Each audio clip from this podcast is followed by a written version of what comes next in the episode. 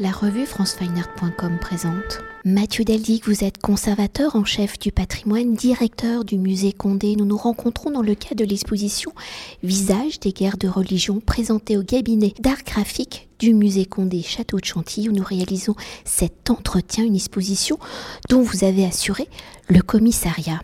Alors lié par l'héritage de son parrain, le prince de Condé, où il sera l'historien de Louis Ier de Bourbon, je rappelle les dates 1530-1569, premier prince de Condé, qui fut le premier véritable chef de file du parti huguenot français et le gardien des archives Montmorency et Condé Henri d'Orléans, duc d'Aumale, a constitué l'une des plus importantes collections relatives aux guerres de religion, huit au total, où dans la constitution de celle-ci, il a réuni un ensemble de portraits dessinés, peints et gravés représentant les principaux acteurs des guerres de religion, des portraits réalisés majoritairement par François Clouet, peintre au service de la cour, des portraits contemporains aux événements qui aujourd'hui permettent d'interroger le rôle de l'image des documents imprimés dans ce conflit civil qui va déchirer la France pendant près d'un demi-siècle. Alors avant d'évoquer les enjeux de ces dessins dans les guerres de religion, peut-on s'attarder sur les liens qui unissent le duc d'Aumale et le premier prince de Condé, chef du parti huguenot français,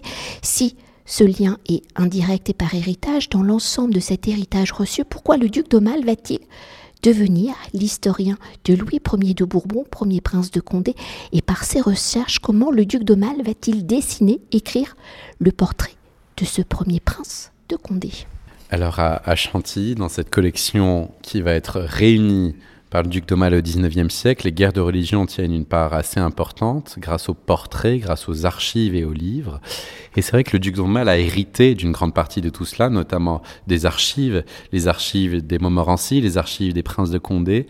Et il va se sentir redevable de cet héritage et il va essayer d'en écrire l'histoire, d'écrire l'histoire des princes de Condé, notamment du premier prince de Condé, qui est le chef de file du parti protestant.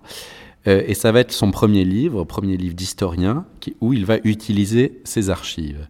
Et par ailleurs, pour documenter son travail d'historien, il va collectionner les portraits de tous ces protagonistes des guerres de religion, de tout l'entourage finalement du premier prince de Condé, et il va aussi acquérir de nombreux livres, de nombreux ouvrages relatifs aux, guerres de religion. Donc finalement, cette exposition fait sens parce qu'ici, euh, depuis le 19e siècle, sont conservées une grande partie de la mémoire des guerres de religion. Alors pour entrer euh, dans le cœur de l'exposition, et de son propos si l'une des armes de ces guerres de religion est l'image au regard des portraits des acteurs de ces guerres de religion par ses dessins, ses peintures, comment peut-on identifier l'appartenance à un clan en diffusant ces portraits? Comment ceux-ci vont-ils jouer justement un rôle politique? Comment sont-ils diffusés? Comment circulent-ils? Etc. etc. Et comment ceci permet-il de créer un réseau, de combattre et peut-être de gagner certaines batailles? On se rend compte que les guerres de religion sont une guerre médiatique. C'est peut-être la première guerre de l'image, la première guerre des mots, euh, où euh, les fake news, les manipulations, euh, le travail de l'image prend une importance considérable pour la première fois dans notre histoire. Et c'est ce qu'on explore ici à, Chantilly. On se rend compte que selon les partis, que ce soit catholiques ou protestants, on a parfois une utilisation de l'image qui est différente. Par exemple, les protestants, vous verrez qu'ici on a beaucoup de portraits des protagonistes protestants. Ces portraits sont souvent dessinés ou peints à la cour avant que ces protagonistes ne se convertissent et combattent dans le camp protestant. Et lorsqu'ils deviennent protestants, en tout cas lorsqu'ils sont dans le parti protestant, euh, ils ne sont plus portraiturés par des portraitistes de la cour, par François Clouet notamment, et ils sont dotés de nouveaux portraits qui sont dessinés et gravés par euh, des étrangers, que ce soit en Hollande ou en Suisse ou en Allemagne, où on va diffuser leur histoire et diffuser surtout leur image depuis l'étranger. Et ça, ça va être une caractéristique du Parti protestant, qui est d'être un parti très international, très européen, qui va s'appuyer sur des villes euh, d'imprimés, des villes de gravure à l'extérieur pour euh, alimenter la guerre de l'image et la guerre des mots. Du côté catholique, on est beaucoup plus proche de la cour, et donc on va s'appuyer sur les portraits, notamment de François Clouet, le portraitiste du roi, euh, qu'on va diffuser grâce à des miniatures, grâce à des variantes et des répliques, grâce aussi à des émaux. On voit, on a en exposition un très bel émail du clan des Guises, une grande famille catholique, le chef de file du parti catholique, grâce aussi à des gravures, mais plus françaises cette fois-ci. Et donc on a une, une utilisation de l'image un peu différente, mais une utilisation de l'image très complémentaire et tout aussi importante, quel que soit le clan. Et justement, pour continuer d'explorer les visages de ces guerres de religion, quel est le rôle du premier prince de Condé pour préserver leurs convictions religieuses, quelles seront justement ces différentes familles qui, qui vont se confronter?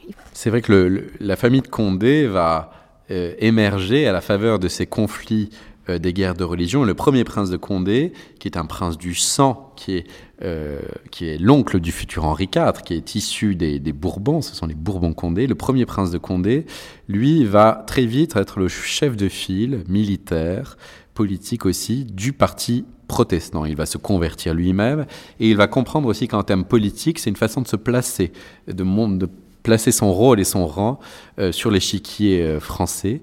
Euh, et donc, il, aura jusqu'à la bataille de Jarnac, jusqu'à son, assassinat, puisqu'il va être assassiné sur le champ de bataille lorsqu'il est désarmé, il va être le chef de file de cette, de cette maison. Face, enfin, à côté de lui, je dirais, vous avez Jeanne d'Albret, reine de Navarre, la mère du futur Henri IV, qui va être aussi une des grandes princesses et reines ici, en tout cas, parce qu'elle est reine de Navarre, qui est euh, chef de ce parti huguenot. Et à leur côté, vous avez la famille de Châtillon, qui sont les neveux du connétable de Montmorency, euh, avec notamment l'amiral de Coligny, donc une grande famille noble française, de grands seigneurs de guerre, là aussi, qui se sont convertis et qui vont mener ce combat politique, militaire et médiatique. Face à ce parti, vous voyez plusieurs têtes très importantes dans la noblesse française, vous avez la famille de Guise qui va euh, prendre sur elle d'être le fer de lance euh, du catholicisme, ultra zélé en quelque sorte. Euh, ce sont les oncles de, par alliance du roi François II, parce que ce sont les oncles de la reine Marie Stuart, sont une famille issue de Lorraine, très catholique, et qui vont euh, fédérer leur clientèle, fédérer un parti autour d'eux pour défendre le catholicisme menacé par les Huguenots, notamment à la cour, notamment auprès du roi. Et ils vont, euh, de génération en génération, de bataille en bataille, mener ce combat. Notamment, vous avez François de Guise, puis Henri de Guise, qui sont des grands militaires, là aussi, grands soldats, menant les combats euh, entourés de toute une aura, de toute une légende en quelque sorte, et qui vont être une de, ces grandes familles. Évidemment, on évoque d'autres familles dans cette exposition, notamment les Montmorency. À Chantilly, c'était un château Montmorency au XVIe siècle, donc il fallait qu'on les, euh, qu'on les, euh, qu'on les aborde. On, montre aussi un certain nombre de femmes qui ont toute une importance parmi ces protagonistes. Parfois, ce sont elles qui convertissent leurs fils, leurs époux, euh, leur père. Euh, parfois et souvent, ce sont aussi des conciliatrices qui, euh, notamment dans la maison de Catherine de Médicis, qui essayent de trouver des voies de pacification, vont servir d'intermédiaire entre les parties. Et alors, comme nous avons peu de temps pour conclure notre entretien, est-ce que vous pouvez nous dire quelques mots sur l'installation, mais ici contemporaine, hein, de Sabine Pigalle entre regard contemporain et les visages de l'histoire de France? Comment l'artiste réinterprète-t-elle les portraits de la salle du cabinet de Chloé qui, pour le temps de l'exposition, donc euh, visage des guerres de religion, certains se sont échappés de cette salle.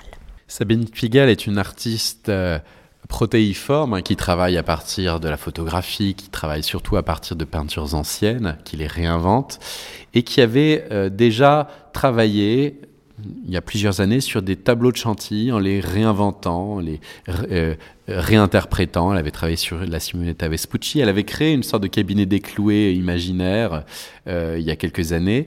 Et euh, c'est vrai que lorsque je me suis rendu compte que la salle du cabinet des cloués au sein du parcours permanent du château de Chantilly allait être un peu dépeuplée parce que les portraits partaient en exposition à l'extérieur quand ils pouvaient être prêtés ou étaient ici dans nos salles d'exposition ou encore partaient en restauration, je, pensais qu'à la place de mettre des petites étiquettes, ce qu'on appelle des fantômes dans notre jargon, qui disaient que le tableau est parti en exposition ou parti en restauration, on pouvait proposer autre chose, une sorte de lecture contemporaine de ces portraits, euh, avec cette artiste qui est très respectueuse de l'accrochage du de l'histoire de ces portraits, de leur formule aussi, qui s'inscrit, qui est une sorte d'héritière des cloués, qu'on pouvait, à la place d'avoir des petites étiquettes, avoir des réinterprétations contemporaines. Et c'est ce qui a été fait. Il y a eu des créations où euh, les portraits absents ont été réinterprétés euh, avec des modèles vivants, des modèles contemporains, qui ont été un peu comme des pâtes à modeler, se sont glissés dans les habits, euh, dans le mode d'interprétation et de composition des tableaux du XVIe siècle. Et on s'est un peu amusé voilà, à créer une sorte de cabinet des leurs, c'est-à-dire lorsque vous entrez dans le cabinet des cloués, vous ne voyez pas au premier coup d'œil qu'il y a des œuvres contemporaines. C'est que une fois euh, vous avez, quand vous avez le nez face à ces, à ces tableaux, vous vous rendez compte qu'il y a quelque chose qui cloche, qui sont foncièrement contemporains, qu'ils ont l'air un peu photographiques parfois, euh, qu'il y a des visages vivants, des mains vivantes, des chiens vivants parfois, euh, qui ont remplacé les visages d'antan et les chiens d'antan. et donc c'est une, voilà, une, une façon d'apprendre à regarder, d'apprendre à, discerner, de regarder de près les tableaux anciens et les compositions modernes, et de mettre en lumière ce cabinet des cloués qui a été restauré tout à fait récemment grâce à la Fondation Lamarck et grâce aux amis du musée Condé.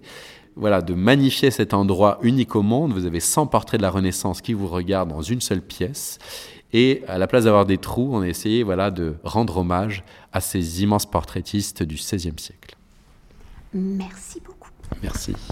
Cet entretien a été réalisé par franceweiner.com.